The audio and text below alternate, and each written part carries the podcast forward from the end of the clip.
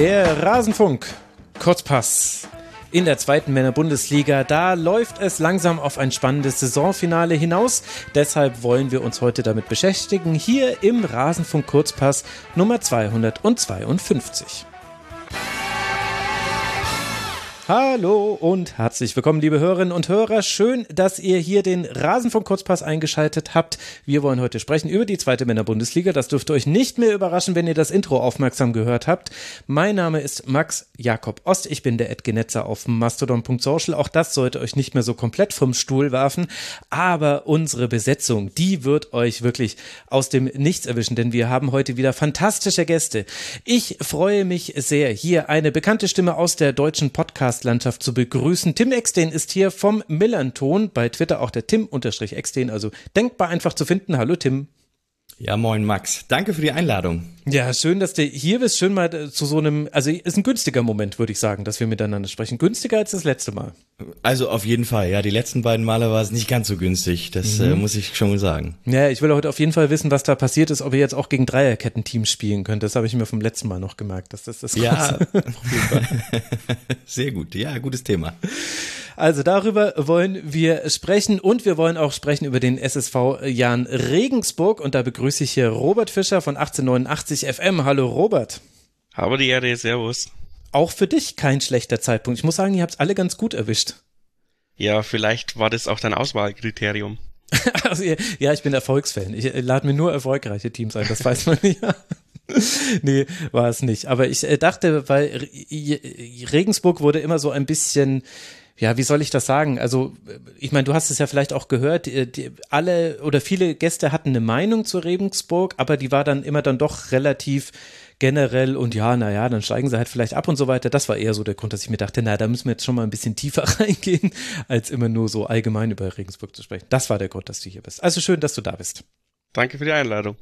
Und dann freue ich mich unheimlich, dass wir hier Petra Näher haben. Die kennt ihr, liebe Hörerinnen und Hörer, wenn ihr im Forum aktiv seid, auch schon, denn da ist sie nämlich auch sehr aktiv. Auf Twitter ist sie die Frau unterstrich Näher und sie ist der ja, der mir bekannteste, wollte ich eigentlich sagen, der einzige mir bekannte, erst FC Heidenheim-Fan, über den wir heute auch sprechen werden. Petra, wie schön, dass du hier bist. Hallo Max, vielen Dank für die mutige Einladung und ja, du kannst zugeben, ich bin die Einzige, die du kennst. Ja, ich habe noch kurz überlegt, ob das irgendwie doof ist, aber äh, es ist halt leider wirklich so. Es war, es war nie so ganz einfach, Heidenheim-Fans zu finden. Deswegen schön, dass du hier bist und du hast ja schon im Forum durch lange, lange Beiträge äh, schon deine Expertise bewiesen und jetzt freue ich mich sehr, dass wir das endlich mal in den Podcast reinheben, damit alle auch was davon haben. Also schön, dass du hier bist. Danke dir. Bevor wir loslegen, liebe Hörerinnen und Hörer, noch der obligatorische Hinweis, der Rasenfunk ist Paywall, Werbe und Sponsoren frei. Wir finanzieren uns ausschließlich über eure freiwillige Unterstützung und bezahlen davon auch unseren Gästen ein Honorar unter rasenfunk.de slash supportersclub. Könnt ihr erfahren, wie man uns unterstützen kann. Bitte tut es, damit es den Rasenfunk noch lange gibt und wir viele Sendungen machen können. Jetzt gehen wir rein. Wir schauen uns die Tabelle an nach 25 gespielten Spielen. Da thront über allen Darmstadt 98 mit 52 Punkten. Aber schon auf Platz zwei, Petra, kommt der erste FC Heidenheim mit 50 Punkten. Erst drei Niederlagen, sage und schreibe 51 erzielten Toren. Also einer sehr, sehr guten Bilanz und bis zur letzten Niederlage muss man, glaube ich, auch schon ein ganz schönes Stück zurückgehen. Es ist schon so weit, dass ich es hier in der Vorschau der letzten sechs Spiele gar nicht mehr sehe. Kann das sein, dass ihr dieses Jahr aufsteigt, Petra? Davon gehe ich aus. Hoho. also wenn wir dieses Jahr nicht aufsteigen, dann ähm, werden es harte Jahre, fürchte ich. So nah dran war Heidenheim noch nie. Und ich bin sehr zuversichtlich, dass es funktionieren wird, ja, tatsächlich. Das sind mal sehr selbstbewusste Tone, aber äh, sehr, man kann es sehr leicht erklären. Also ich habe es jetzt kurz nachgeguckt, letzte Niederlage bei Braunschweig am 19. Spieltag und dann muss man schon irgendwie bis äh, in den Oktober hineingehen, bis da mal verloren wurde. Was ist es denn bei Heidenheim, was jetzt diese Saison unterscheidet von den letzten? Sind es nur die Ergebnisse oder steckt da noch mehr dahinter? Da steckt eine ganze Menge mehr dahinter. Vor allem ist es die Konstanz. Also es gab schon jede Saison eine sehr gute Phase, es gab aber auch jede Saison eine relativ schlechte Phase. Und so konstant wie in dieser Saison, also kann ich mich tatsächlich nicht erinnern, dass es mal so perfekt gelaufen ist. Man hat zwar auf acht angefangen nach dem ersten Spiel, aber dann ging es nie mehr weiter runter als bis zu Platz fünf. Und Das war so tatsächlich noch nie da. Und womit hängt das zusammen? Ist das jetzt, na, ich weiß jetzt gar nicht, hat jetzt irgendwie äh, Frank Schmidt in Jahrnummer, ist es 17 oder wie lange er schon da ist, äh, seine wahre Magie entfaltet oder woran liegt's? Ich glaube, das Einzige, was sich in den letzten äh, 16 Jahren nie verändert hat, dann war es Frank Schmidt und seine Herangehensweise an den Fußball. Der Kader ist mittlerweile, würde ich sagen, ein wirklich breiter Kader geworden. Es gab immer schon so ein paar Spitzenspieler und danach wurde es etwas dünn. Vor allem, wenn dann gleichzeitig zwei, drei Spieler ausgefallen sind, dann war es ganz schwer, das auszufüllen. Äh, mittlerweile gibt's aber einige, die ähm, qualitativ einfach überhaupt nicht abfallen. Also du hast, wenn du in, in die Top-Spielerlisten guckst, dann tummeln sich zwar nicht unbedingt viele ganz vorne, aber eben sehr viele in der Mitte. Und das hilft sehr.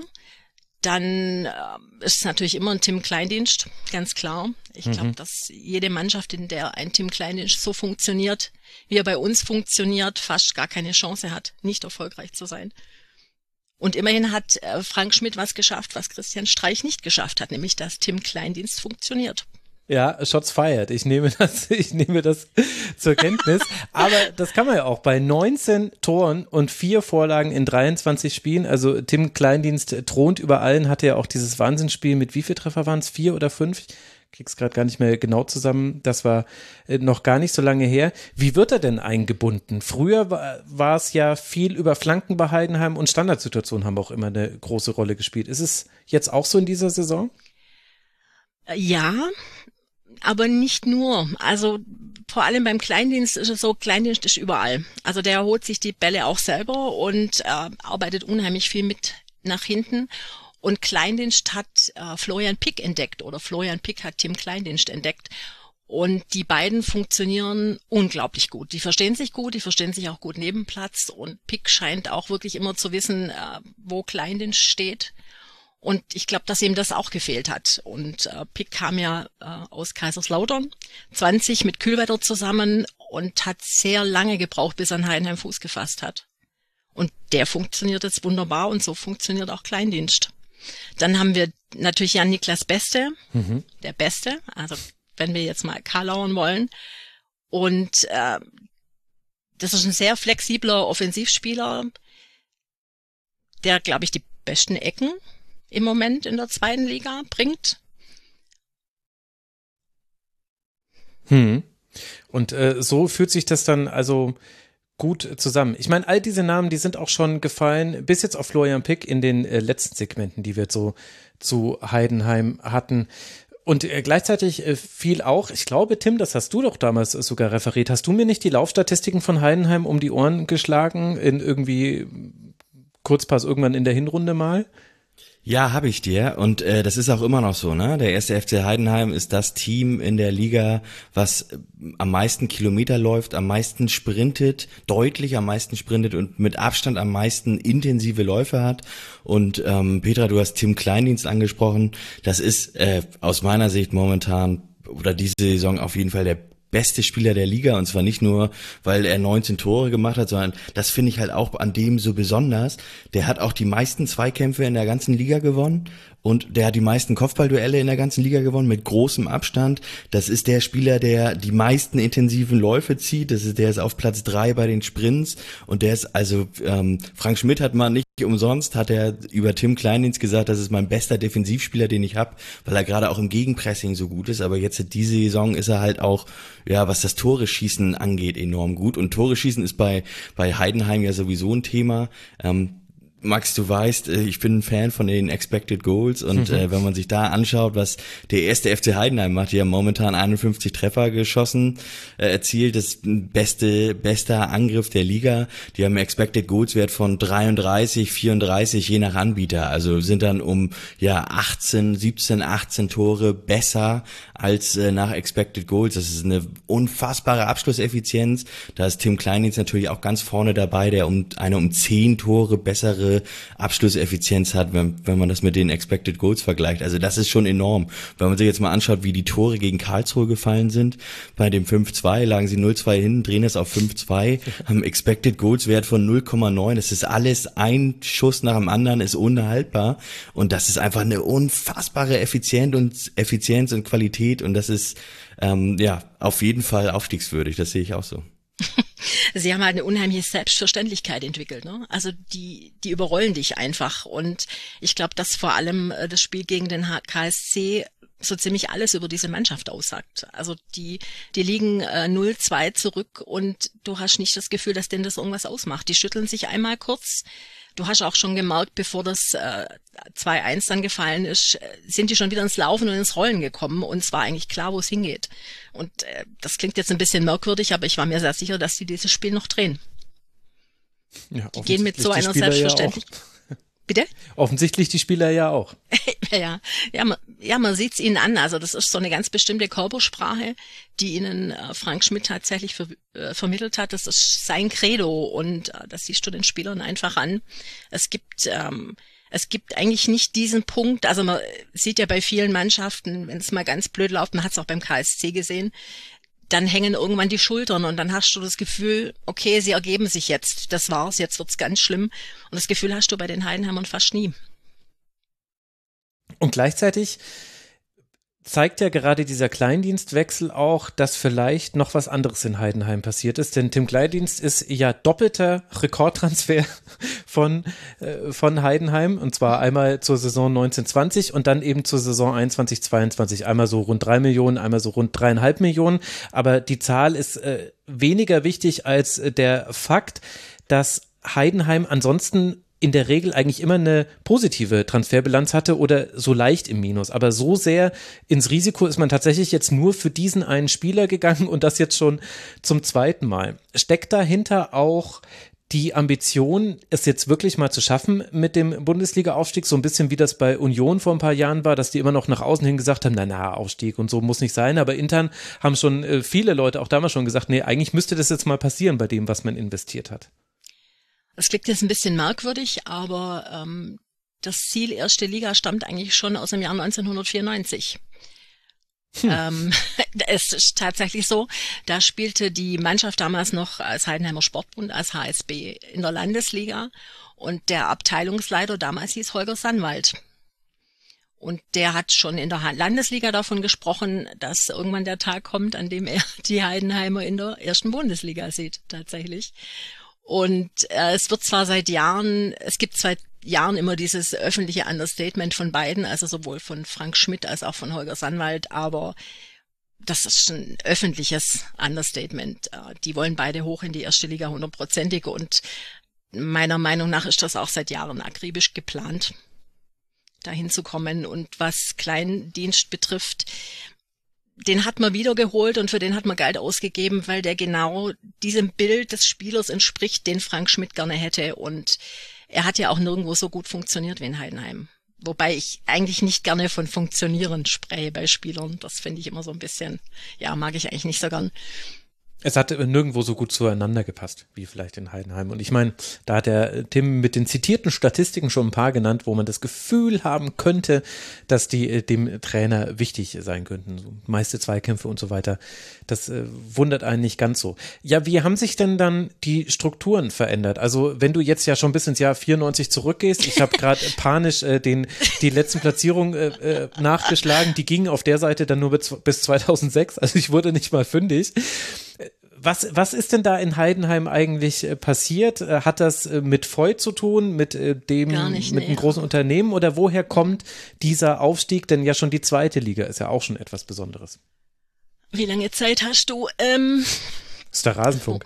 Oh, das ist eine interessante Geschichte. Also es, es hat eigentlich damit zu tun, dass Heidenheim schon zu diesen Zeiten fast schon zu erfolgreich war. Also man ist irgendwann immer, man wurde immer besser und besser, warum auch immer. Also hier in der Region ist ja Fußball schon immer ein großes Thema gewesen. Mhm. Und dann kam eben der Zeitpunkt, äh, wo es darum ging, in die Regionalliga aufzusteigen. Und das gibt ja doch recht äh, große Forderungen an die Vereine, wenn du das machen willst. Du brauchst halt eine Profistruktur. Und zu dem Zeitpunkt war in Heidenheim alles nur ehrenamtlich ausgelegt. Und aus dem Grund hat man dann eben beschlossen, man geht diesen Weg und spaltet sich ab vom äh, Sportverein und gründet neu. Also 2007 hat man neu gegründet und nannte sich dann eben der erste FC Heidenheim, hat die Zahl 1846 beibehalten. Ist ja das auch lustig, ja dass man sich abspaltet und sich dann aber erster FC Heidenheim nennt, so als wäre man zuerst da gewesen. Aber gut. Ja, das, äh, es ist schon ganz, es ist schon eine merkwürdige Geschichte. Also es wird ja oft, warum auch immer, werden wir ständig mit Hoffenheim verglichen. Habe ich bis zum heutigen Tag nicht verstanden, woher das kommt, weil wir ja ganz weit weg von der Geschichte Hoffenheims sind. Mhm. Und äh, es ist ja immer so dieses, der Dorfverein, damit kann ich gut umgehen. Wir sind ein Dorfverein im Prinzip. Ähm, aber es wird einem so die Tradition immer abgesprochen. Das ist ja was ganz, ganz Wichtiges im Fußball, dass der Verein entsprechend Tradition hat ich glaube, es gibt kaum einen Verein, der so viel Tradition hat wie die Heidenheimer tatsächlich. Ähm, da hat sich zwar der Name geändert, aber sonst hat sich tatsächlich gar nichts geändert. Es ist immer noch die gleiche Besetzung, es sind immer noch die gleichen Menschen, die da arbeiten, nur eben nicht mehr ehrenamtlich. Aber wenn du eben, wenn du im Fußball hochkommen möchtest und wenn du aufsteigen möchtest, dann bleibt dir ja gar nichts anderes übrig, als äh, das Ganze umzuwandeln. Das geht halt nun mal ehrenamtlich nicht.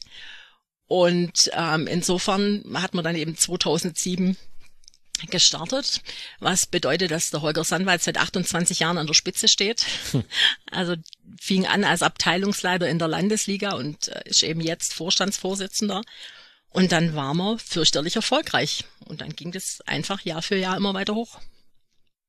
Das heißt, es hat quasi nicht mit externem Geldzuflüssen zu tun, sondern es war erst der sportliche Erfolg da und dann kamen dann auch Sponsoren und so weiter mit dazu. Ja, genau. Der sportliche Stadion. Erfolg war tatsächlich zuerst da. Also ähm, das, äh, also wir nennen das ja immer noch Albstadion, die Freud Arena. Und bis 2007 war das noch, ähm, ja, ich hatte da meine Bundesjugendspiele tatsächlich des Öfteren, also noch mit Tartanbahn und erst 2007 wurde das umgebaut und erst mit dem Erfolg kam das Geld, ja. Das ist tatsächlich so und ähm, das Prinzip war immer, also es, es gibt quasi eine Art Sponsoren-Pyramide. Äh, es sind mittlerweile roundabout 500 äh, Sponsoren, die das Ganze finanzieren. Äh, die überwiegenden Sponsoren sind regional aus dem direkten Umfeld. Ähm, es gibt dann so, kann man jetzt denken, wie man möchte, Platin und Silber und Gold und Bronze und wie das alles so heißt. Mhm. Ähm, du hast ähm, klar ganz oben jetzt mittlerweile diese Porsche Investorentochter, MPH heißen die, glaube ich. Ich finde das so ein bisschen schwieriger Begriff. Ich kann tatsächlich nicht merken. Fand ich Hartmann deutlich besser. Hartmann hat zurückgezogen, also vom Trikot und befindet sich nur noch auf dem Armel. Freud ist ein großer Sponsor, aber das Ganze ist wirklich so aufgebaut, ähm, dass sollte einer wegbrechen, niemand in Panik gerät. Also da hat sich da schon sehr unabhängig aufgestellt und äh, Holger Sandwald ist auch sehr rührig, immer wieder neue Sponsoren zu finden. Und wir haben hier Supermärkte, Malerbetriebe, also wirklich äh, der halbe Mittelstand engagiert sich da. Und woher kam dann das Geld für den Stadionumbau? Weil das war ja dann, wenn ich es jetzt richtig verstanden habe, auch schon 2007, also zeitgleich fast. Das Geld vom, äh, also die Stadt Heidenheim hat tatsächlich sehr investiert in den Verein. Mhm. Auch was sehr umstrittenes über Jahre. Also es war hier eigentlich immer ein bisschen ein Problem. Also wir hatten sehr lange einen Oberbürgermeister, Bernhard Ilk, der sehr verbunden war mit dem Verein und auch sehr viel unternommen hat, äh, um Steuergelder entsprechend äh, locker zu machen und äh, den Gemeinderat zu überzeugen. Das war nicht immer wohl gelitten hier. Es gibt äh, sehr viele andere Sportvereine. Es gibt hier Hockey, Basketball, es gibt die Fechter. Und das war nichts, was den FC Heidenheim sonderlich beliebt gemacht hat, tatsächlich bei der Bevölkerung. Mhm. Dann gab's diesen äh, etwas unrühmlichen Abschnitt mit äh, diesem Wohnkonzern GAGFA, äh, was wirklich, also was mir damals sehr übel aufgestoßen ist, dass man das Geld von der GAGFA quasi genommen hat, die sich dann das Namensrecht erkauft hat. Also es war nicht immer Voigt Arena. Hm. Nach dem Albstadion kam die GAGFA Arena, allerdings nicht sehr lange. Dann hat der Voigt das Namensrecht übernommen und das ist sicherlich auch besser so. Also das heißt, es steht quasi finanziell auf ganz breiten Schultern, auf vielen mhm. lokalen Sponsoren und eben mhm. einigen überregionalen, die man kennt. Und es ist quasi eine sportliche Erfolgsgeschichte, die sich dann ins wirtschaftliche übersetzt hat. Ich höre diese Geschichte zum ersten Mal. Wie oft? Okay. Na, also in, in dieser Form. Ich, mhm. ich, ich, kann mich noch erinnern, dass ich noch vor ein paar Jahren in einem anderen Podcast gehört habe, äh, dass eigentlich das wesentliche Geld von Freud käme und so weiter und dass es äh, und wie oft äh, passiert dir das, dass du das Gefühl hast, Heidenheim wird eigentlich gar nicht so, also die Geschichte Heidenheims wird anders erzählt, als du sie erlebt hast und da du ja sehr nah mit dabei warst jetzt die ganze Zeit, müssen wir ja schon davon ausgehen, also deine Perspektive ist sehr wahrscheinlich die detailliertere. Das passiert mir immer. Also ich glaube, dass die Geschichte nicht wirklich jemanden interessiert, würde ich jetzt mal sagen. Ähm, ich denke, Heidenheim ist kein Verein, mit dem man sich freiwillig beschäftigt, wenn man nicht unbedingt gegen ihn spielen muss. Das hat sich geändert in den letzten Jahren. Ich würde es aber an Frank Schmidt festmachen. Natürlich der Film mhm. von Ayosha Pause, Trainer, mhm. der ihn äh, bekannt gemacht hat. Dann ist das natürlich schon eine Story, die die Leute interessiert. Aber es macht sich, glaube ich, keiner die Mühe, mal dahinter zu gucken. Wobei, ähm, was man nicht vergessen darf, und das möchte ich auch absolut nicht verschweigen, weil ich da sehr kritisch dem gegenüberstehe, ist die Ges Geschichte mit Quatrex. Mhm. Ähm, da weißt du wahrscheinlich mehr als ich oder bist besser informiert als ich. Auch Heidenheim hat von Quatrex äh, Geld bekommen. Ja. Es sind angeblich, seit 2016 spricht man von angeblich sieben Millionen, die bisher geflossen sind. Ähm, Im Gegensatz zu vielen anderen Vereinen macht Holger Samuel da gar kein Hehl draus. Also der steht dazu und sagt, ja, wir haben von Quadrex Geld bekommen und das ist gut so, weil ohne funktioniert's halt nicht. Ich meine, auch Union Berlin hat Geld von Quadrex bekommen, mhm. Kaiserslautern hat Geld von Quadrex bekommen und die Geschichte mit dem VfB ist ja auch hinlänglich bekannt mit Wolfgang Dietrich. Ja. Ja, und ich meine, das unterstreicht natürlich auch schon so eine gewisse Außensicht, zumindest von Investorenseite. Also es ist jetzt kein Zufall, dass Union und Heidenheim da Geld bekommen. Ich glaube, bei Lautern war es nochmal ein bisschen, bei Lautern, wenn ich mich gerade richtig erinnere, war es damals zum damaligen Zeitpunkt jetzt nicht, weil man dachte, die steigen die erste Liga auf, sondern eher, äh, um da auch einen Fuß in die Tür zu bekommen in diesen Verein. Da gab es eben ein Fenster, in dem man auch, glaube ich, günstig bei Lautern reingekommen ist, wenn ich mich gerade richtig erinnere. Also es ist jetzt alles irgendwo im Rückenmark, hole ich jetzt gerade diese Information hoch. Aber Heidenheim und Union, das war eben mit dem Ziel, da einen Aufsteiger zu formen, bei dem man dann an den Gewinnen mitbeteiligt wird, so wie es ja bei Übrigens Union jetzt auch der auch Fall ist. Der FC Nürnberg, wenn ich mich richtig erinnere. Nur haben die, glaube ich, mittlerweile das Engagement beendet. Aber auch bei Nürnberg war Quadrex mit drin. Mhm. Jetzt, also ich merke schon, ich könnte ja eigentlich ein Tribünengespräch draus machen. Ich muss mich jetzt, ich muss mich jetzt sehr zügeln. Aber ich glaube, ein Thema müssen wir dann noch äh, kurz ansprechen, weil das, daher kommt vielleicht auch der Vergleich mit Hoffenheim eben. Du hast ja selber schon das Wort Dorfverein in den Mund genommen. Und das, das hat natürlich auch mit den Zuschauerzahlen zu tun. Also das Stadion selbst äh, hat maximal 15.000 und insgesamt liegt der Schnitt bei 10.000 und das ist der drittschlechteste der zweiten Liga. Nur Regensburg und Sandhausen haben noch weniger im Schnitt in dieser Saison bisher gehabt. Ist denn das auch das Fanpotenzial, wo du sagen würdest, das liegt in dieser Region? Gibt es da noch Möglichkeiten zu wachsen? Was ist denn eigentlich, ja, wie, wie ist eigentlich genau die Region Heidenheim? sehr sportlich, eine sehr sportliche Region, ähm, sehr fußballorientiert, aber man muss wissen, dass hier wirklich jeder, jedes Dorf seinen eigenen Fußballverein hat, ähm, dass viele bis in die Bezirksliga hochgehen ist natürlich jetzt für Bundesligisten lächerlich, bedeutet aber für die Menschen hier, dass sie jeden Sonntag auf den Sportplatz gehen und sich das Spiel angucken. Die Vereine haben alle, also es hat sich die letzten Jahre geändert. Ähm, zu Beginn war es eigentlich eher so, dass die regionalen Vereine auf den FC Heidenheim überhaupt nicht gut zu sprechen waren. Mhm. Denn hast du irgendwann irgendwo ein paar talentierte Jugendliche gehabt, dann sind die irgendwann nach Heidenheim gegangen. Und dann war natürlich der örtliche Abteilungsleiter nicht mehr sonderlich amused, dass er seine Spieler verliert. Mhm. War großes Konkurrenz, Gedank, äh, großes Konkurrenzdenken einfach. Dann bist du sehr nah dran am SSV Ulm. Du bist sehr nah dran äh, am VfR Aalen. Und die waren vor Heidenheim eigentlich die erfolgreicheren Mannschaften. Du hast einfach diesen Pool nicht, wo du deine Fans rausziehen kannst. Also genauso bist du sehr nah am VfB dran. Stuttgart ist nicht weit, das sind 80 Kilometer. Du bist sehr nah an München dran. Mhm. Und hier ist es schon so, die Leute werden entweder als VfB-Fan oder als FC Bayern-Fan geboren. Das, das ist so eine familiäre Geschichte. ist lustig, dass Und, du Augsburg gar nicht erwähnst. Die wären ja eigentlich auch noch nah dran, aber. das interessiert hier jetzt eigentlich Finde so ich, ich finde das völlig richtig, dass sie Augsburg nicht erwähnt.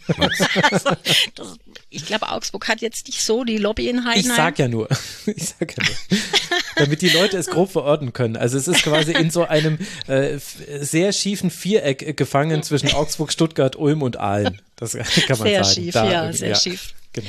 Und ähm, die, gut, die Ulmer, der Weg, den die Ulmer gegangen sind, der ist bekannt. Genauso, dass Aalen mittlerweile zum zweiten Mal in, äh, in Insolvenz gegangen. Und die werden nie nach Heidenheim abwandern. Also das ist, so wie ein Schalke-Fan nie Dortmund-Fan werden wird, so wird einer von SSV Ulm sich nie für Heidenheim interessieren. Und dann bleiben einfach nicht mehr sehr viele Menschen übrig, die du dann als Fans rekrutieren könntest für diesen Verein. Ja, ich bin echt extrem gespannt äh, darauf, ob wir Heidenheim in der ersten Liga sehen und äh, wie dann, dann werden wahrscheinlich die ganzen Geschichten, die uns, du uns jetzt, äh, jetzt erzählt hast, wahrscheinlich werden die dann ausgegraben und dann wird uns das alles erzählt. Es ist auf jeden Fall etwas Besonderes und in diesem Jahr ja auch wirklich mit vielen, vielen äh, Toren gesegnet. Und auch wenn es mir schwerfällt, müssen wir aber auch noch über die anderen äh, Vereine sprechen. Also es fällt mir nicht schwer wegen den Vereinen, sondern einfach nur, weil ich jetzt die Heidenheim-Story so interessant finde. Aber zum Glück ist ja beim FC St. Pauli, lieber Tim, auch etwas passiert, was man als, naja, durchaus interessant bezeichnen könnte und vielleicht verdeutlichen, dass diese Zahlen, acht Spiele, acht Siege, 16 zu drei Tore, dementsprechend logischerweise 24 Punkte und als wir das letzte Mal über St. Pauli gesprochen haben, ging es die ganze Zeit um Abstiegskampf, Abstiegskampf, was kann da noch passieren? Jetzt schaue ich auf die Tabelle. St. Pauli Platz 5, 41 Punkte, sind zwar noch acht Punkte auf ein Verein aus der Nachbarschaft auf Rang 3, aber hä? Was ist da los, Tim? Ja, das ist eine gute Frage. Also ähm, der FC St. Pauli hat ja im Winter ähm, unter, ja man kann es nicht anders sagen, unter einem großen Aufschrei ähm, nicht nur unter St. Pauli-Fans, sondern auch allgemein so in Fußball Deutschland hat man viele Fragen gekriegt, warum Timo Schulz entlassen wurde. Mhm. Ähm, Timo Schulz wurde entlassen, Fabian Hürzler, einer seiner beiden Co-Trainer, hat äh, übernommen und ähm, hat es tatsächlich geschafft, der ähm, Mannschaft ein, ja, ich würde einfach sagen, einen defensiven Spielstil ähm, einzuimpfen. Und ähm, das finde ich persönlich schon ziemlich beeindruckend, ähm, wie er das geschafft hat. Ich hätte vorher hätte ich nicht unbedingt gedacht, dass das, äh, dass das funktioniert. Unter Timo Schulz wird ja immer ein doch ja relativ offensiver Spielstil ähm, ja propagiert und äh, auch mutig nach vorne gespielt, aber ähm, defensiv ja, wackelte das ja immer und irgendwie wurde das jetzt geschafft. Sag doch einfach 4 zu 4 gegen KSC am 17. Spieltag. Das war ja das letzte Spiel vom Winter. Das war doch Timo Schulz Fußball. Genau, ja, also, also die Frage ist ja, ich habe, ähm, gut, ich, ja, man muss ja dazu sagen, ich habe mit Timo Schulz ja auch eine ja mehr oder weniger persönliche Geschichte. Ich habe es sehr eng verfolgt. Der Millanton ist in der Zeit, in der Timo Schulz Trainer gewesen ist bei St. Pauli, ist er sehr groß geworden. Da haben wir den Millanton professionalisiert. Ich habe das sehr eng verfolgt, habe auch viele Einblicke in den Verein bekommen. Wir haben ein großes Podcast-Projekt mit Timo Schulz gemacht und ähm, da muss man dann schon irgendwann als äh, muss man dann auch vielleicht dann auch so ein bisschen fragen, wie ist denn da eigentlich der eigene Abstand ähm, mhm. zu der Person auch ähm, Timo Schulz? Sieht man da irgendwas nicht? Wird man da so ein bisschen, ich weiß ich nicht, betriebsblind oder will man da vielleicht Dinge auch nicht sehen? Was bei Timo Schulz auf jeden Fall, was man sagen kann, ist, dass er ein bisschen konservativ in seiner Entscheidung gewesen ist. Er hat lange gebraucht, um ähm, von der Raute, die ja eigentlich fast das ganze Jahr 2022 oder zumindest Teile des Jahres 2022 nicht funktioniert hat, ähm, davon abzu, ja, sich zu verabschieden. Ähm, auf der anderen Seite muss man sagen, dass er auch nicht die Spieler zur Verfügung hatte, die jetzt da sind. Ne? Also es ist tatsächlich was diese Siegesserie momentan ausmacht, da sind drei Sachen im Grunde drin. Zum einen ist es eine neue taktische Ausrichtung, ähm, ein sehr klarer Defensivfokus mit einer mit so einem 5-2-3, also mit einer Fünferkette, ähm, drei Innenverteidiger, die da mit dabei sind, davon ist einer ein Neuzugang. Dann hat man jetzt offen, offensiven Außenspieler mit Dapo Afolayan, der äh, unfassbar gut ist und dem Team richtig, richtig gut tut. Und dann hat man eben auch Spieler wie Erik Smith, der von der Sechserposition in die Innenverteidigung gerückt ist. Jakov Medic als Innenverteidiger, der war ja schon im Sommer, war er ja schon gefühlt mit mehr als eineinhalb Füßen in, in Stuttgart. Ähm, der war lange verletzt, auch in der Hinrunde. Der ist jetzt wieder fit und zurück. Und ähm, so fügt sich das irgendwie zusammen. Eine neue taktische Ausrichtung. Ich würde sie, ähm, da man ja auch beim Rasenfunk häufiger mal äh, das mit Bundesliga-Fußball vergleichen kann, ich würde das dieses 5-2-3 eher so als so ein System Eintracht Frankfurt bezeichnen. Mhm. Ähm, und ähm, da hat man dann eben auch die richtigen Spieler drin, die so auch in der Art und Weise Zusammensetzung auch in der Hinrunde gar nicht gar nicht verfügbar waren. Und dann hat Fabian Hürzeler auch noch so ein paar Kniffe gehabt. Conor Metcalf, der ja das erste halbe Jahr schon ein bisschen gebraucht hat. Der kam ja aus der australischen Liga, aus der ersten Liga da. Das kann man, glaube ich, so vergleichen mit dritter Liga in Deutschland. Ähm, der hat ein bisschen gebraucht, um anzukommen. Ist eigentlich ein Achter, spielt jetzt äh, rechts offensiv auf der Außenbahn, macht das richtig, richtig gut. Ähm, aber es ist, gibt auch bei den einzelnen Partien, wenn man sich das anschaut, da gab es auch einiges an Matchglück. Und ähm, das der Auftakt in Nürnberg, da wurde 1-0 gewonnen. Ich glaube, Nürnberg hat 25, 26 Mal aufs Tor geschossen. Ähm, St. Pauli irgendwie fünfmal oder sechsmal oder so. Also das war schon ein bisschen glücklich und da gab es noch einige Spiele mehr. Jetzt Kräuter führt hat äh, ja eigentlich würde fast sagen so ein bisschen das, ähm, das System von St. Pauli geknackt und dann ziemlich gut unter Druck gesetzt.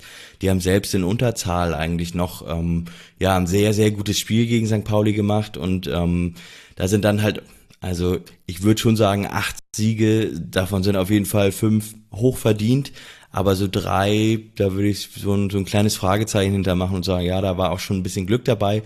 Und das muss man auch ganz ehrlich sagen, das hat dem FC St. Pauli in der Hinrunde auch massiv gefehlt. Also entsprechend, also eine neue taktische Formation, Spielglück, aber auch die Spieler sind momentan vorhanden und das sind dann jetzt acht Siege in Folge und ja, klar, jetzt guckt man nach, natürlich nach oben, aber man muss ja auch realistisch sein. Also Heidenheim, HSV und, und Darmstadt, die sind diese Saison auch einfach richtig stark. Die haben auch schon richtig, richtig viele Punkte geholt und ähm, jetzt noch acht Punkte aufholen auf den HSV. Klar, es ist Frühling, da kann schon noch was schiefgehen und so. Aber pff, dafür müsste St. Pauli schon jetzt eine Rückrunde spielen, die irgendwie über 40 Punkte in 17 Spielen bedeutet. Und das ist schon echt ganz schön weit. Aber mein Gott, die haben jetzt 24 schon geholt aus acht Spielen, ne? Also wer weiß, was kommt. Ja, und ihr habt ja noch die Spiele gegen alle drei. Zwei bei allen dreien auswärts. Also gut, ich weiß nicht, ob man HSV jetzt auswärts bezeichnen darf, aber auf jeden Fall Darmstadt und Heidenheim klar ist jetzt auch nicht selbstverständlich, dass das läuft. Es geht jetzt dann los, also nach der Länderspielpause erst zu Hause gegen den Jan und dann eben in Heidenheim. Dann das nächste Auswärtsspiel ist dann in Hamburg und dann wiederum das nächste Auswärtsspiel ist eben in Darmstadt. Das heißt, Anfang Mai ist es entweder vorbei und man kann die Saison dann doch relativ entspannt austrudeln lassen, weil man einfach froh sein muss, dass äh, die Abstiegssorgen so schnell vorbeigegangen sind. Oder ihr seid halt so richtig drin in der Verlosung. Ja, und da gibt's tatsächlich, man glaubt es ja kaum, aber es gibt so ein, zwei Stimmen, die gesagt haben, so, ja, jetzt das letzte Spiel gegen Sandhausen, das war ja unfassbar gut, aber da hätte man vielleicht einfach mal unentschieden spielen müssen, dann wäre wär so diese Aufstiegshoffnung, ähm, die wären so ein bisschen begraben gewesen und dann hätte man sich zumindest What? darauf konzentriert. Ja, also ich gehöre da auf jeden Fall nicht zu, aber das hat man schon vernommen. Ähm, dann hätte man sich darauf konzentrieren können, den Kader weiter auszubauen, aufzubauen, weil da wird ja auch einiges passieren. Lead Paccarada, für mich der beste Linksverteidiger der Liga, der geht ja nach Köln. Ein, zwei weitere Spieler, die, da gibt es sicherlich auch Interesse. Ähm, das heißt, da wird auch am Kader über den Sommer einiges passieren und da ist es für so Zweitligisten ja immer schon ganz gut, wenn man in der Länderspielpause, die jetzt gerade ist, wenn man da schon so eine Sicherheit hat, hm. dass man in der Folgesaison auch ähm, schon weiß, in welcher Liga man unterwegs ist. Ne? Und ähm, da gab es schon so ein, zwei, die da so eher in die Richtung gedacht haben. Ich persönlich, ich sitze da im Hype-Train und äh, will das äh, Bist Ding der Zugführer im Hype-Train, ja? so ungefähr, ja. Ja, alles andere wäre ja auch äh, komisch. Ich würde gerne die anderen beiden mal noch mit dazu zu holen. Äh, Robert, du äh, hast jetzt am längsten geschwiegen, weil ja auch der Jan der nächste Gegner von äh, St. Pauli ist. Ein Heimspiel für St. Pauli auswärts für Regensburg. Wie blickst du denn auf diese Serie, die da auf einmal gestartet wurde? Ja, jetzt haben ja beide eine Serie gestartet quasi. Also es wird schon äh, sehr interessant und bei Pauli kann immer alles passieren. Entweder hauen wir sie 3-0 weg oder sie hauen uns 3-0 weg. ähm, also es ist da äh, ein könnte auf jeden Fall ein, ein spannendes Spiel sein. Und danach dann äh, gegen 15.000 äh, euphorisierte Fans in, äh, jetzt habe ich den Namen, der nicht der Sponsorenname ist, des Heidenheimer Stadions vergessen, Petras. Hilf mir. Das Albstadion. Albstadion, genau. Albstadion, Albstadion. bitte. Mhm. Äh, danach dann äh, gegen Heidenheim. Hast du, wie hast du, du das beobachtet? Ich meine, du bist ja auch eine sehr genaue Kennerin der zweiten Männerliga. Ähm, ich würde jetzt nicht sagen, ich sagen wir, ich, ich finde es sehr spannend. Ich freue mich auf das Spiel, ähm, habe aber schon ein kleines bisschen Bauchweh tatsächlich, weil St. Pauli natürlich auch eine Art, äh, eine Spielart hat. Also ich, könnte mir schon vorstellen, dass da zwei aufeinander zurennen und ähm, dass das eine ganz, ganz spannende Geschichte wird, zumal ich auch finde, dass in St. Pauli wirklich gute Kicker unterwegs sind, die, die auch technisch was drauf haben. Wird sicher ein sehr, sehr spannendes Spiel. Ich würde mich wahnsinnig freuen, wenn St. Pauli es noch packt. Also ich fände so einen dritten Relegationsplatz, der würde mir ziemlich gut gefallen tatsächlich. Ja, mir auch. den, den würde ich sehr gerne nehmen. Also wir auf der zwei, St. Pauli auf der drei. Ja, und der Rest ich teile das auf jeden Fall. Also ich freue mich da auf das Spiel in Heidenheim, da freue ich mich auch schon sehr drauf. Ähm, das Lieblingswort, das habe ich jetzt so auf den Pressekonferenzen von Fabian Hürzeler so vernommen, das Lieblingswort von ihm ist Konterabsicherung. Und das ist ja tatsächlich ähm, etwas, was ähm, was den ersten FC Heidenheim ja ausmacht. Ne? Ich würde behaupten, dass es so nach Ballgewinn ähm, ist das die schnellste Mannschaft der ganzen Liga und äh, entsprechend wird das da auf jeden Fall echt spitz auf Knopf sein. Also da äh, treffen dann so zwei Teams aufeinander, die genau da beide den Fokus drauf haben, beziehungsweise St. Pauli dann defensiv, Heidenheim offensiv und da ähm, ja, muss man mal schauen. Max, du hattest vorhin gesagt, ja, St. Pauli hat Probleme gegen Dreierketten. Das war jetzt total spannend. Ähm, St. Pauli hat jetzt tatsächlich gegen äh, sieben von acht Teams gespielt, die mit einer Dreierkette agiert haben und dann halt äh, sieben gewonnen. Das mhm. achte Team, ähm, was dann mit einer Viererkette gespielt hat, da haben sich auch viele gefragt, warum sie das überhaupt gemacht haben. Das war jetzt Sandhausen und die haben ja dann entsprechend auch ähm, ja das gespürt, dass das nicht so eine gute Idee war. Also diese Problematik mit Dreierketten, ähm, da möchte ich fast sagen, die ist immer noch nicht ganz gebannt, aber es ist halt auch einfach der aktuelle Trend in der zweiten Liga ist halt total Richtung Dreierkette. Also da sind ja alle raufgegangen auf die Formation jetzt, ob das jetzt Darmstadt ist, die in dieser Saison raufgegangen sind. Sogar der erste FC Nürnberg spielt jetzt inzwischen ja, dadurch, dass Kastrop dann ja eher so ein ja, Schienspieler ist, ähm, spielt ja mit so einer quasi Fünferkette und da auch jetzt im Saisonverlauf haben dann noch viele Teams da ihre Viererketten, auch Kräuter führt, ja, gutes Beispiel, Viererkette mit Raute wieder aufgelöst und jetzt unter Zorniger mhm. spielen die ja auch mit einer Dreierkette. Also das ist so ein, so ein allgemeiner Trend in der Liga und ich glaube, der FC St. Pauli ist so das erste Team, was richtig gute Lösungen gefunden hat, jetzt gegen gegnerische Dreierketten mit so einer starken Mannorientierung. Die haben da ein sehr gutes Positionsspiel zusammen, Paccarada löst auf in den Sechserraum, Laschner ist sowieso ein sehr flexibler Spieler da vorne im Sturm, dann haben sie da die beiden Achter, Hartl und, und Irvine Irvine, die auch immer ihre Position auflösen. Eric Smith ist, was so Spielverständnis angeht, aus meiner Sicht einer der ähm, besten Aufbauspieler der ganzen Liga, hat auch einen ganz feinen Fuß und ähm, die ziehen da ein echt gutes Positionsspiel auf und das ähm, funktioniert auch gerade gegen diese Dreierketten mit viel Mannorientierung, was so Kaiserslautern und so spielen und ähm, das, äh, da gibt's noch ein paar Teams von, die ja sowas anbieten und gegen die St. Pauli ja jetzt tatsächlich endlich Lösungen gefunden hat. Ich bin gespannt. ja. Ja, ich, ich bin auch. von uns auch gespannt, weil wir haben es ja letztes Jahr mal probiert, äh, mit einer Dreierkette gegen St. Pauli zu starten und nach elf Minuten stand es 2-0 für Pauli. also das ist krass in die Hose gegangen damals. Ja, aber ich meine, das war ja ein ganz interessantes Spiel, weil man, also da hat St. Pauli ja mit Ach und Krach irgendwie den Vorsprung über die Zeit gebracht. 3-2 haben sie ja damals in Regensburg gewonnen. Und ähm, da fand ich das total bemerkenswert, dass sogar der Jan Regensburg, dass, dass, dass, dass ihr sogar auf eine Dreierkette gegangen seid, ne? Also wie, ähm, wie krass das damals schon gewesen ist, wie, wie klar damals schon war, dass der FC St. Pauli mit seiner Raute, dass sie Probleme gegen Dreierketten haben und dass dann sogar so jemand wie Mersat Selim Begovic, der ja eigentlich so ein hat er das danach überhaupt nochmal versucht, also jemals wieder eine Dreierkette spielen zu lassen? Oder ist das jetzt, also macht er das jetzt auch inzwischen? Oder äh, was, was geht denn da ab in Regensburg dann jetzt? Gab's äh, paar Versuche, aber hauptsächlich wegen Personalmangel diese Saison. Ähm, bei uns ist ja fast die ganze Innenverteidigung, die Außenverteidigung ausgefallen. Dann gab's schon ab und zu mal so Dreierketten. Wir hätten eigentlich auch die Spieler für die Dreierkette, aber irgendwie kriegen sie es dann, dann am Ende doch nicht gebacken, wenn sie es dann doch mal spielen müssen. Aber von der von den Namen her müssten wir eigentlich eine gute Dreierkettenmannschaft sein, aber sobald man es dann auf, auf den Platz bringt, klappt's eigentlich so gut wie nie. Hat mal zu einem Unentschieden gegen Kiel gereicht.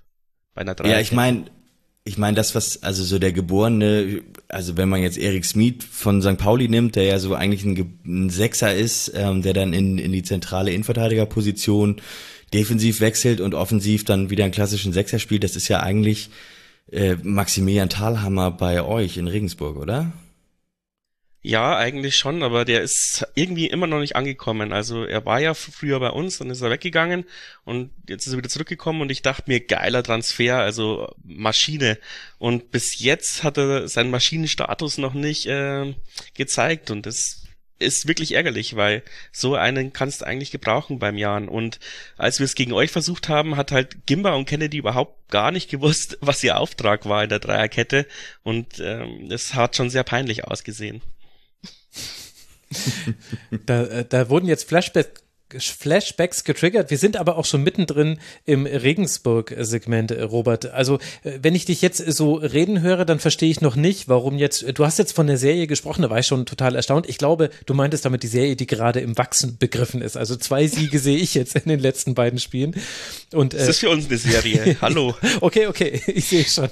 Ja, nur weil, weil du gesagt hast, na, wir haben ja, St. Pauli und wir, wir haben ja eine Serie gestartet. Ich dachte so, Moment mal, wie oft haben die gewonnen? Nochmal nachgeguckt, zweimal. Okay, also eure Bemerkung bemerkenswerte Serie, die ja aber immerhin dafür gesorgt hat, dass ihr jetzt bei 26 Punkten steht und damit ja wirklich einen wichtigen Schritt gemacht habt. Also dahinter liegen gerade Bielefeld, Braunschweig und Rostock jeweils 25 Punkte und Sandhausen mit 21 Punkten. Also sprich diese sechs Punkte, ich will es jetzt auch nicht kleinreden, äh, ist ein zwar ein kleines Särchen, aber es hat äh, zu einer Wiederbelebung im Tabellenkeller gesorgt.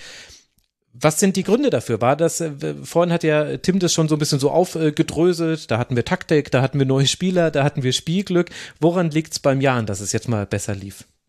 Also erstmal möchte ich sagen, es ist hier erstaunlich, wir waren das allererste Mal auf dem letzten Platz nach sechs Jahren zweite Liga, ähm, weil wir ja auch immer so als die Absteiger schlechthin mhm. ähm, betitelt werden. Also für uns war das auch eine ungewohnte Situation. Und ähm, ja, es, ich kann es so gar nicht sagen. Also es war eine Mischung aus sehr vielem. Ich glaube, ähm, wir haben die Winterpause so ein bisschen verkackt. Das waren zu viele verletzt, äh, zu wenig ähm, Eingespieltheit. Dann haben sich noch wieder mehr verletzt. Wir mussten ständig durchwechseln.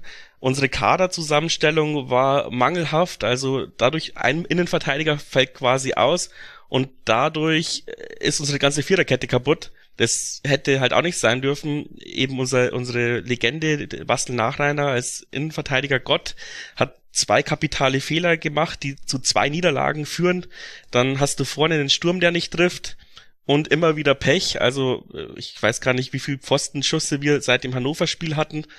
Und gegen Kiel hat man halt dann einfach mal auch Spielglück. Also das hätten wir im Gegensatz zum mhm. Karlsruhe-Spiel vielleicht gar nicht gewinnen dürfen, haben sie aber dann gewonnen.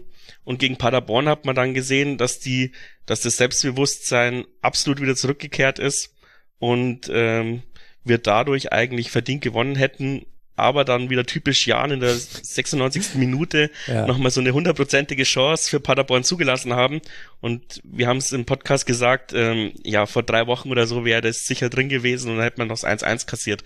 Mhm. Und das ist halt jetzt, äh, der Trend is your friend, wie ein berühmter Mensch, über den du ein Buch geschrieben hast, mal gesagt hat.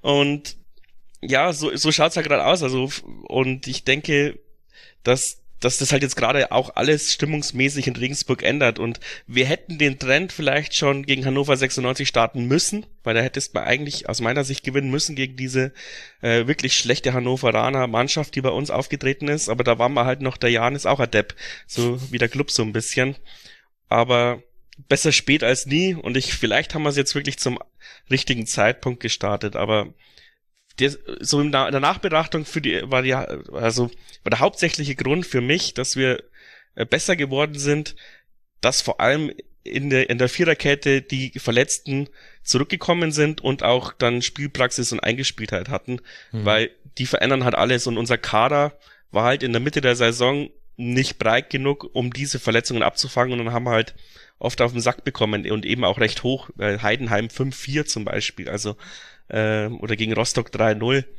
Das kennt man eigentlich von unserer äh, Viererkette nicht, wenn sie in Vollbesetzung ist.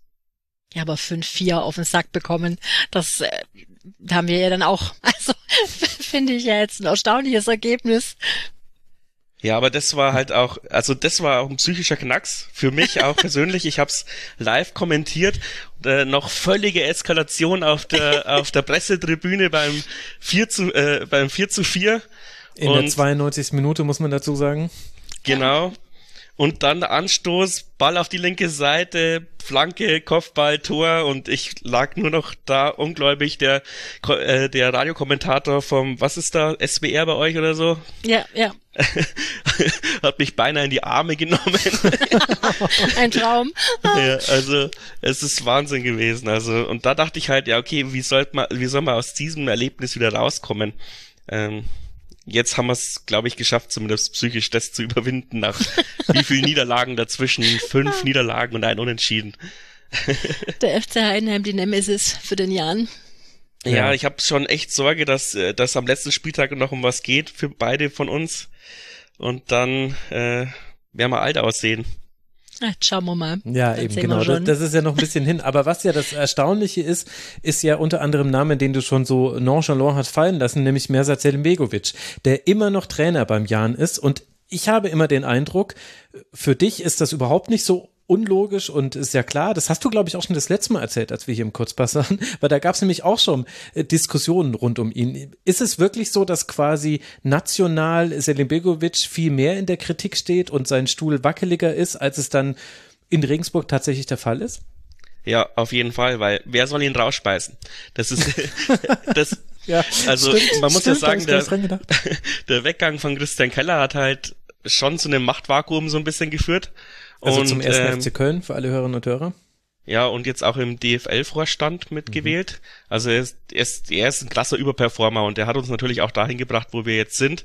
Und wir tun uns sehr schwer, mh, ihn zu ersetzen, ja, auf jeden Fall. Und wer halt jetzt noch übrig ist im Aufsichtsrat, ist halt äh, Hans Rothammer, ein, ein, ein treuer Ke äh, Mensch, der, der zu Keller gehalten hat. Und Keller hat eben Mersat reingebracht und Mersat hat sehr, sehr viel Rückhalt in der Geschäftsstelle. Ich glaube, niemand redet schlecht über ihn von allen Mitarbeitern, ähm, der Vorstand nicht. Und jeder traut ihm zu, dass er diesen Verein ja leiten kann, auch so ein bisschen. Also ähm, er ist sehr mächtig in dieser, in dieser, in der ganzen Konstellation. Deswegen eben mein lapidarer Ausspruch, wer soll ihn rauswerfen? Aber ist das nicht, also gab es nicht vor nicht mal einem Monat oder so, habe ich meine ich, in der Konferenz, als die Konferenz geguckt, so ein fettes Banner gesehen zu haben bei euch im Stadion, wo Mersat raus drauf stand. Ist das nicht vor ein paar Wochen erst gewesen? Ja, auf jeden Fall. Ja, da hast du recht, gut, gut beobachtet, aber für uns äh, nicht ausschlaggebend als Fan, sagen wir es mal so, weil das ist halt hinter der Westtribüne, wo ich halt ja, es ist jetzt böse, aber da hocken halt die Rentner und die haben sich halt. Moment mal, die, die Rentner bringen bei euch Tapeten mit. Tatsächlich, ja. Also ich meine, ich weiß nicht, in, Bayern gibt's ja das Grandlertum. Mhm. Das ist ja, man ist ja mit nie was zufrieden und man tut ja über alles meckern. Und da hocken schon ziemliche Grandler, auch wenn ich jetzt wieder auf den Sack bekomme, wenn ich dann äh, mich da blicken lasse. Aber ähm, die haben sich auch damals schon mit Bayer Lorzer ange äh, angelegt, dass der halbwegs auf die Tribüne gesprungen ist und ihn aufs Maul gehauen hat. Ähm, und jetzt wünschen sie sich ihn wieder zurück. Also die haben halt schon eine viel, viel, ähm, ja, was heißt kritischere, aber ähm, andere Haltung als die Ultras, sagt man es mal so, oder als die, die Leute, die auf dem Stehplätzen Hans-Jakob-Tribüne stehen. Da ist schon das Credo, wir wissen immer noch, wo wir herkommen. Und ähm, für uns ist, wir sehen nicht, dass Mersat die Mannschaft verloren hat. Ähm, und wir wissen, dass unser Kader eben nicht mehr hergibt. Und solange wir rechnerisch nicht abgestiegen sind, halten wir die Fresse und supporten die Mannschaft. Und das hat auch immer ganz gut geklappt und klappt hoffentlich dieses Jahr auch wieder. Ähm, aber es gibt natürlich auch eine wachsende Anzahl an Leute im Jahn-Umfeld. Ähm, Christian Keller hat sie mal in einem Interview Jahn-Beobachter genannt. Äh, die fordern, wir sollen jetzt endlich mal aufhören, in die Steine zu investieren und halt mal vernünftige Spieler kaufen und ähm, super Stürmer kaufen, damit wir quasi sicher immer in der zweiten Liga bleiben. Und das ist so ein bisschen die Gemengelage, aber die Ultras stehen auch zu 100 Prozent hinter Mersat, egal was jetzt dieses Jahr passieren würde, glaube ich. Also das hätte ich jetzt nicht gedacht, äh, dass das nicht die Ultras sind, die da irgendwelche Transparente mitbringen, sondern dass es dann die Tina Lady Ultras sind, die da ihre Transparente mitbringen. Wie stehst denn du dann der Gesamtkonstellation äh, gerade gegenüber? Also Christian Keller ist ein herber Verlust, vor allem, weil er ja auch einen Blick für Transfers hatte. Das war immer schon Teil des Erfolgs beim Jan, dass man für sehr wenig Geld sich Spieler holt, mit denen man eben dann auch meistens relativ souverän in der zweiten Liga bestehen kann. Ja, nach äh, nachdem er quasi uns in die Regionalliga geführt hat, weil er am Anfang auch äh, seinen Kader überschätzt hat. Ähm, aber aus diesen Fehlern hat er gelernt und das ist, das zeichnet Christian Keller auf jeden Fall aus. Jemand, der auf seinen Fehlern lernt und nicht stoisch dann so weitermacht und denkt, das, ich bin eh klüger als alle anderen. Und ja, dieses Vakuum ist jetzt riesig und ich habe schon große Sorge, auch nächstes Jahr. Ich glaube, wir haben noch acht Spieler mit Vertrag äh, für nächstes Jahr. Also wir müssen fast einen neuen kompletten Kader aufbauen. Mhm. Ähm, und gerade eben, also vor wenigen Wochen, sind die zwei Chef-Scouts äh, gegangen, eben zu Köln, hat der hat hm. Keller die zu, zu, sich geholt. Ich weiß noch nicht, ob sie ersetzt ist. Ähm, tatsächlich, ich kann es jetzt hier ankündigen, also meine Podcast-Hörer wissen es auch, am Montag habe ich mit Tobi Werner eine Podcast-Session, dann erhoffe ich mir, dass ich paar glückliche oder frohe Nachrichten habe. Der hat natürlich jetzt auch einen 24-Stunden-Tag, aber wir müssen Scouts ersetzen, wir müssen wirklich die ganze Mannschaft ersetzen, wissen noch nicht, für welche Liga. Äh, das ist eine absolute Herkulesaufgabe und Werner ist jetzt auch erst 37, hat vielleicht auch noch nicht so viel Sportdirektorerfahrung. Ähm, wird eine harte, harte Aufgabe, egal wo wir nächstes Jahr spielen. Hm. Und würdest du denn dann, Entschuldigung Max, dass ich, ich habe da, weil das auch ein bisschen FC St. Pauli Bezug hat, Roger Stilz war ja ähm, neuer Sportchef, das wird ja auch geteilt, diese Position von Christian Keller, der hat ja, war ja Kaufmanager und sportlicher Leiter, glaube ich, bei euch irgendwie, ne? Ja. Genau, ähm, genau also es wurde dann geteilt, als er gegangen ist, also ähm, Christian Keller war quasi der allumfassende Jahngott.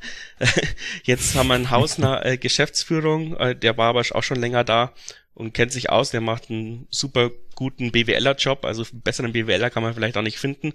Ähm, und die Sportdirektorstelle, ja, also ich sag jetzt immer, wir sind seit zwei Jahren ohne Sportdirektor. Also im letzten halben Jahr hat der Christa Keller auch nicht viel gemacht, also es gab keine Vertragsverlängerung von ihm. Dann kam Roger Stilz und musste auf einmal auch so einen Scherbenhaufen übernehmen an Vertragsverlängerungen und Ausläufen. Hat also paar gute Transfers getätigt, aber ich sage halt immer, das waren die tief hängenden Früchte, weil das war halt eben Talhammer-Rückholung, Mees-Rückholung, ähm, alles was so quasi auch äh, einfach war. Und dann kamen so paar Panikkäufe, ja, Fiesinger zum Beispiel, ähm, der bis jetzt so gut wie gar nicht gespielt hat, äh, aber eine Sturmhoffnung sein sollte. Und dann halt der kapitale Fehler, dass er vergessen hat, Sing anzumelden. Äh, und der deswegen die ganze mhm. Rück äh, Hinrunde nicht spielen durfte. Und ich meine, Singh ist halt unser Unterschiedsspieler. Ähm, dadurch ist er halt gegangen worden, sagt man es mal so. Ähm, es heißt zwar immer auf eigenem Wunsch, aber wir wissen alle, dass es nicht der eigene Wunsch war. Deswegen hat er für mich auch keine sehr gute Arbeit geleistet, sondern nur das gemacht, was notwendig war, aber nicht den Kader vorangebracht hat in dem Sinne. Vor allem ist er auch brutal unausgewogen, wie ich am Anfang gesagt habe. Uns würde, es fehlt ein Innenverteidiger, es hat eigentlich noch ein Stürmer gefehlt. Wir haben tausende Aus, äh, Außenstürmer, wo aber keiner richtig gut ist. Ähm, ja, also bis auf bis auf die Mitte ähm, sind wir halt echt unterbesetzt, äh, bis auf die Außen sind wir halt echt unterbesetzt. Und Talhammer und Gimba, wenn einer ausfällt, dann weiß man auch nicht, wen man da reinbringt. Da hat Mersat jetzt absolut basteln müssen, hat jetzt geschafft, Idrisi zum Beispiel äh, zu integrieren, aber das sind halt immer oh, absolut die Herkulesaufgaben, die du unter der Saison machen musst, während du oft Spiele verlierst. Also ohne diese Ruhe der Ultras wären wir wahrscheinlich jetzt auch ein absoluter Chaos-Club. Deswegen bin ich sehr, sehr froh, dass nur die Westtribüne die Banner mitnimmt. Das hört sich auch nicht so unchaotisch an, ehrlich gesagt. Wo? Ja, also wie gesagt, also ich habe ja vorhin auch Wachtvakuum gesagt äh, und das ist immer noch so und ich hm. sehe gerade auch nicht, dass Tobi Werner das füllt, aber es liegt vielleicht auch daran, dass er gerade im Hintergrund arbeitet wie Berserker und halt deswegen nach vorne nichts sagen kann, aber ja, wie ich schon vorhin gesagt habe, das ist äh, das ist ähm, mit der heißen Nadel gestrickt oder wie man sagt. Ja, und für alle, die sich fragen, ja, es ist äh, der Tobi Werner, der früher bei Augsburg und Stuttgart unter anderem gespielt hat. Und es ist, glaube ich, seine erste Funktion, äh, Position als äh, quasi nach der Karriere größere, oder? Naja, war vorher bei Jena und da gab es ja auch ein bisschen Tumulte. Ja, stimmt. Ja, und richtig. dann ist er zu uns geflohen, würde ich jetzt mal so behaupten. ja, okay. Aber äh, wie würdest du denn dann die generelle Situation oder Position von Regensburg beschreiben? Also wir haben ja schon gehört, es wird schwierig, sowohl jetzt dieses Jahr als auch mit Blick auf nächstes Jahr. Und das hat dann viel eben auch mit jemandem wie Christian Keller zu tun. Ich habe aber ja vorhin auch schon zitiert, also äh, der Jan ist jetzt auch nicht der Zuschauermagnet, war er jetzt auch noch nie in der zweiten Liga. Und man, man steht aber insgesamt eigentlich ganz gut da nach all den Jahren, äh, die man jetzt auch schon zum Teil Zweitliga-Luft schnuppern durfte. Also im Roh Ergebnis, also ich habe jetzt hier die Zahlen von 2021, das sind ja die letzten, die bekannt gegeben wurden von der DFL. Da hat man 22 Millionen Euro erlöst in der Saison, das ist Platz 31, das heißt noch äh, gut in der zweiten Liga und beim Personalaufwand, der nur bei 10 Millionen Euro lag in diesem Jahr, in dieser Saison, insgesamt lag man immerhin auf Platz 33. Also eigentlich ist das ja schon ein okayes Zweitliganiveau, mit dem man zwar absteigen kann, aber auch drin, äh, drin bleiben möglich ist. Ist das auch so deiner Meinung nach die Situation, in der sich Regensburg jetzt auch sportlich immer befinden sollte? Also im Grunde unteres Ende zweite Liga, obere Tabellenhälfte dritte Liga das hoffe ich, dass wir uns da langsam etablieren. Ziel vor paar Jahren war es immer noch, Platz, also in den Top 50 der deutschen Mannschaften zu sein. Mhm. Das war, glaube ich, realistisch, aber in der Zwischenzeit haben wir halt unser Trainingsgelände neu gebaut, den Kaulbacher Weg. Der war halt vorher, ja, also ähm, ich glaube, der, der Tobi Schweinsteiger, der Bruder vom ähm, Bastian, hat auch gemeint, es ist halt teilweise auch eklig, da in dieser Dusche überhaupt zu duschen. So war der Status noch vor zehn Jahren. Und jetzt haben wir da ein ultramodernes Trainingsgelände mit sehr modernen Plätzen, teilweise auch mit Rasenheizung, Trainingsplätze. Das ist wir, sonst sind wir zum Schneeschieben hingegangen, dass sie überhaupt trainieren konnten, die Fans. Also es hat sich absolut was geändert in der Hoffnung, dass es eben dazu reicht, mindestens eine Fahrstuhlmannschaft zur zweiten Liga zu sein. Ähm, und jetzt gerade im Moment ähm, gibt's ein, gibt's ein Grundstück fürs Nachwuchsleistungszentrum, ein bisschen außerhalb der Stadt. Das wäre unser nächstes Ding.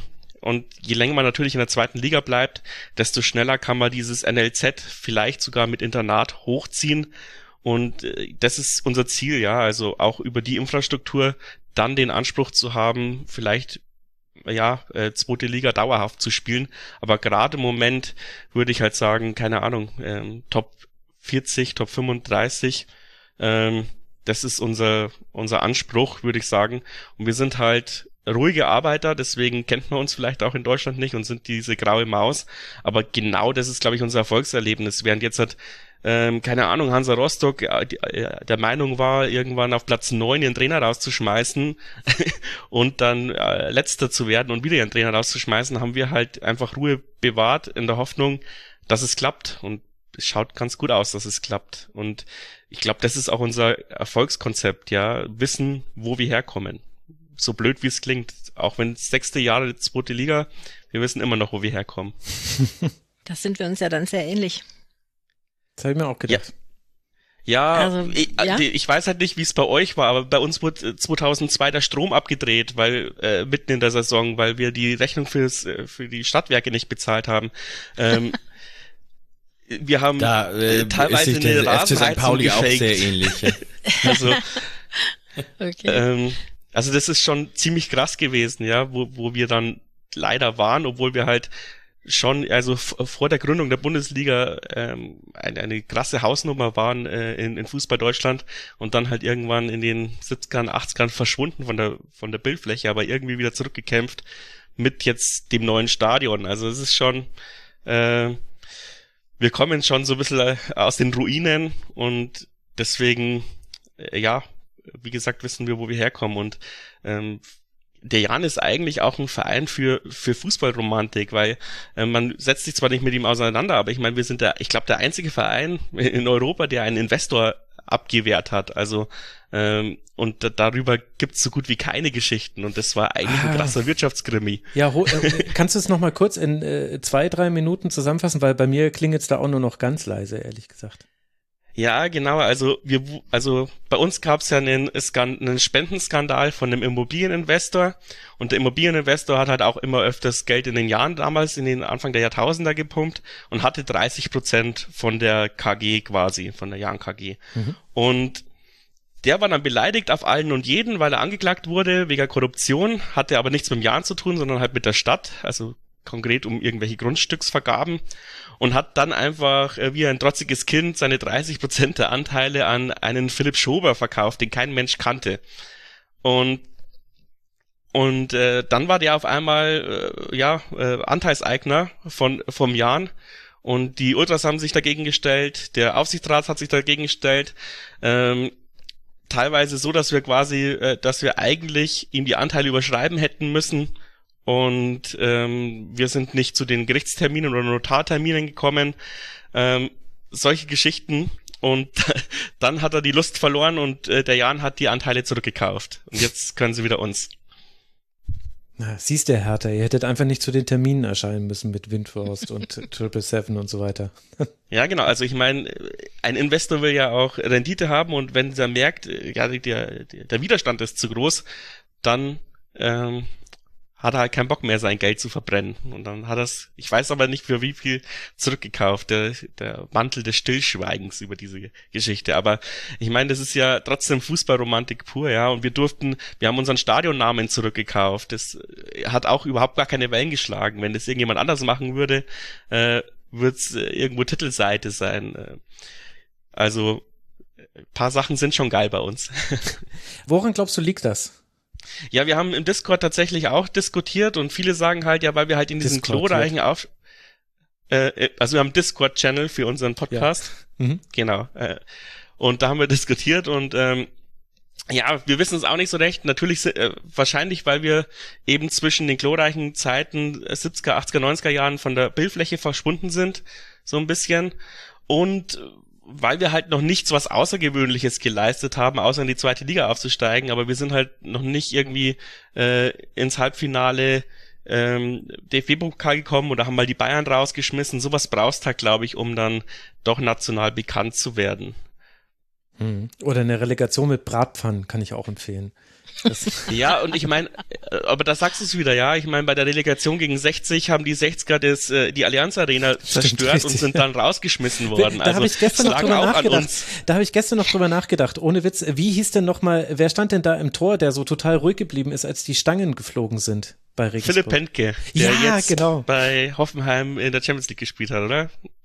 Äh, das weiß ich jetzt gerade nicht mehr. Ah, Philipp Hentke, genau. Ich habe nämlich äh, gestern habe ich mich mit jemandem drüber unterhalten und habe äh, da habe ich noch äh, drüber gesprochen, wie irre das war, dass eben damals ja eben diese ganzen Plastikstangen geflogen sind und Sitzschalen auch und der ist halt einfach so Richtung Strafraumkante gegangen und der Schiedsrichter hat ja dann irgendwann dieses Spiel einfach weiterlaufen lassen, weil er wollte, dass dieses Spiel vorbeigeht und ich glaube, er hat sich einfach darauf verlassen, Philipp Henke wird schon von nichts getroffen und er bleibt jetzt cool, weil der war die ganze Zeit so, ah ja, naja, was soll da schon passieren, ein bisschen Plastik. Ah ja haben wir das wieder auch. Ja, genau, er hat ja auch gemeint, ja, notfalls, äh, er, er, nee, was hat er gemeint? Er hat im Osten Fußballspiele angefangen, da gab es viel schlimmere Spiele oder so. Stimmt, genau, der, der war wirklich total ruhig. Aber jetzt, äh, um noch mal ganz kurz in die Gegenwart äh, dann zurückzukommen, mhm. abschließend. Also Aktuell ein Punkt Vorsprung auf äh, die Abstiegsplätze. Logischerweise ist äh, damit aber noch bei weitem nicht alles entschieden. Man spielt gegen alle Teams, die aktuell noch äh, hinter einem stehen, beziehungsweise hinter die Letztplatzierten. Gegen die spielt man noch. Also in Sandhausen, die aktuell 18. sind, in Rostock, die aktuell 17. sind, auch nacheinander. Das wird Ende April, Anfang Mai der Fall sein. Und am vorletzten Spieltag in Braunschweig, die aktuell Tabellen 16. sind. Wir wissen jetzt natürlich nicht, ob das auch noch in der Konstellation dann so sein wird. Aber alle aktuell direkten Konkurrenten auswärts. Wie, wie blickst du auf euer Restprogramm? Ja, mit gemischten Gefühlen, weil irgendwie ist natürlich irgendwie am besten, wenn man gegen irgendwelche Leute spielt, die halt, oder gegen Mannschaften spielt, die jetzt halt nichts mehr zu gewinnen oder verlieren haben am Ende der Saison. Aber dass wir es noch selber in der Hand haben, glaube ich, ist schon ein Vorteil, vor allem jetzt, wo wir wieder so ein bisschen psychisch auf der Höhe sind. Es darf halt nichts passieren bei uns, ja. Es darf äh, Singen nicht kaputt gehen, es darf ähm, Uwuso nicht kaputt gehen und äh, keiner aus der Viererkette darf ausfallen das ist halt genau meine Sorge, egal gegen wen es dann geht. Also am besten eben verletzungsfrei und dann glaube ich nicht, dass wir absteigen, weil ähm, die Spielanlage mit den mit der Stammelf zu gut ist. Ähm, und ich hoffe, dass wir spätestens in Sandhausen so in Anführungsstrichen klar machen mit einem Sieg. Da gibt's auch einen Sonderzug, der zweite Sonderzug in unserer Geschichte, äh, der jetzt hundertprozentig stattfindet, weil also die 500 Plätze verkauft sind. Sehr gut. Genau, wir haben einen Halbtrain und äh, Respekt an die Ultras, dass sie es ähm, organisiert bekommen haben, weil ein Haufen Arbeit so ein Sonderzug. Mhm. Ähm, und ich hoffe, dass wir dann in Sandhausen quasi das zu einem Heimspiel machen und dann gewinnen. und dass es dann dann so ein bisschen um ist. Aber das ist natürlich ein Traum. Aber wenn es am Ende mit der mit der Relegation irgendwie klappt und wir drin bleiben, unterschreibe ich es auch. Ähm, Hauptsache nochmal ein Jahr zweite Liga mindestens. Da wäre ja vielleicht auch bei all diesen äh, Kaderumstrukturierungen jetzt auch recht hilfreich, wenn man eben so viele auslaufende Verträge hat, dass man dann wenigstens verlängern könnte oder andere Spieler holen, die dann in die zweite Liga wollen und nicht die, die nee, dritte. Früher habe ich immer gesagt, quasi der Aufstieg in die zweite Liga ist ein Jahr nicht Abstieg dritte Liga und DFB-Pokal-Qualifikation. Ähm, so sehe ich es jetzt auch so ein bisschen. Wenn wir es nächstes Jahr wieder schaffen, sind wir wieder ein Jahr und ein Schritt weiter, wieder zwei, drei Millionen Euro mehr fürs Nachwuchsleistungszentrum. Ähm, so bodenständig würde ich das jetzt versuchen zu sehen. Und wie es genau wird, das wird ja dann Tobias Werner äh, in 1889 FM dann erzählen. Bin sehr gespannt auf dein Interview. Ihr drei, ich äh, danke euch sehr herzlich. Das hat äh, großen Spaß gemacht. Äh, zwischendurch hat Tim mich noch geschockt mit der Fake News, dass Julian Nagelsmann entlassen ist. Aber offenbar gibt es da Artikel, die ich jetzt nacharbeiten muss. Hab das alles nicht mitbekommen. Aber solange Selim Begovic bei Jan Regensburg bleibt, dann wissen wir, entweder es gibt niemanden, der ihn feuern kann, oder die Welt ist noch in Ordnung und mit Frank Schmidt muss ich jetzt ja gar nicht anfangen. Das ist ja sowieso die Konstante des Profifußballs. Vielleicht schaffe ich auch irgendwann nochmal mein Interview mit ihm zu bekommen. Ihr drei, ich danke euch sehr herzlich. Ich danke Petra Näher, der Ad Frau Näher auf äh, Twitter. Schreibt ihr dort, und das ist jetzt der erste Zweitliga-Kurzpass, wo du nicht noch die Heidenheimer Perspektive ausführlich im Forum nachliefern musst. Also hast du dir Arbeit alle gespart. Froh drüber. nee, danke dir, dass du hier warst, Petra. Sehr gerne, ich danke dir. Und herzlichen Dank an Tim Eckstein vom Millanton. Den kennt ihr natürlich alle. Unter Tim-Eckstein kann man ihn auch auf Twitter folgen. Danke dir, lieber Tim, dass du hier warst und mich sogar über die erste Bundesliga auf dem Laufenden gehalten hast. Ja, sehr gerne. Der reale und nicht nur der Hype Train, sondern auch der reale Sonderzug des FC St. Pauli fährt dieses Jahr übrigens nach Heidenheim. Ernsthaft? Weil das, äh, normale, ja, ja, weil es normalerweise ist immer am letzten Spieltag oder am letzten, zum letzten Auswärtsspiel, aber das ist jetzt dieses Jahr nun mal nach Kiel und da wird dann entschieden, nur das ist ein bisschen kurz, um den Partywaggon in, im Sonderzug hochleben zu lassen und deswegen fährt er jetzt nach Heidenheim. Ja. Also, äh, ja. Schön. Also, das wird gut. Wenn er ankommt. ja, der ist schon an vielen anderen Standorten angekommen und äh, ja, ich kann da vom Innenleben berichtet man immer nicht, aber ähm, das ist auf jeden Fall eine sehr, sehr schöne Angelegenheit immer. Wir werden es äh, beobachten. Das ist dann am 8. April das äh, Topspiel Heidenheim gegen St. Pauli, haben wir ja vorhin schon angesprochen. Und herzlichen Dank auch an Robert Fischer, der uns mal hier eben schön durch die komplette Geschichte des Jahres durchgeführt hat. Danke, Robert, dass du mal wieder im Rasenfunk warst. Ja, danke auch wieder für die Einladung. Ja, jederzeit äh, gerne. Liebe Hörerinnen und Hörer, das war's mit diesem Kurzpass. Gebt uns gerne Feedback, wie er euch gefallen hat. Auch dieses neue Format ist ja vielleicht auch gerade in der Länderspielpause dann gar nicht so schlecht. Ist ein bisschen zeitloser zu halten. Ihr könnt den Rasenfunk unterstützen. Auf rasenfunk.de slash supportersclub erfahrt ihr wie. Und ihr könnt hier im Kurzpass natürlich auch noch andere Folgen hören. Wir haben über den letzten Frauenbundesligaspieltag gesprochen. Wir werden auch über den nächsten Frauenbundesligaspieltag sprechen. Und in der Schlusskonferenz geht's natürlich mit der Männerbundesliga weiter. Und die europäischen Top-Ligen haben wir auch noch, das dann wieder im Kurzpass und Tribüngespräche es auch. Also euch wird nicht langweilig werden, auch jetzt in der Pause. Liebe Hörerinnen und Hörer, bleibt gesund, bis bald hier wieder im Rasenfunk. Macht's gut. Ciao.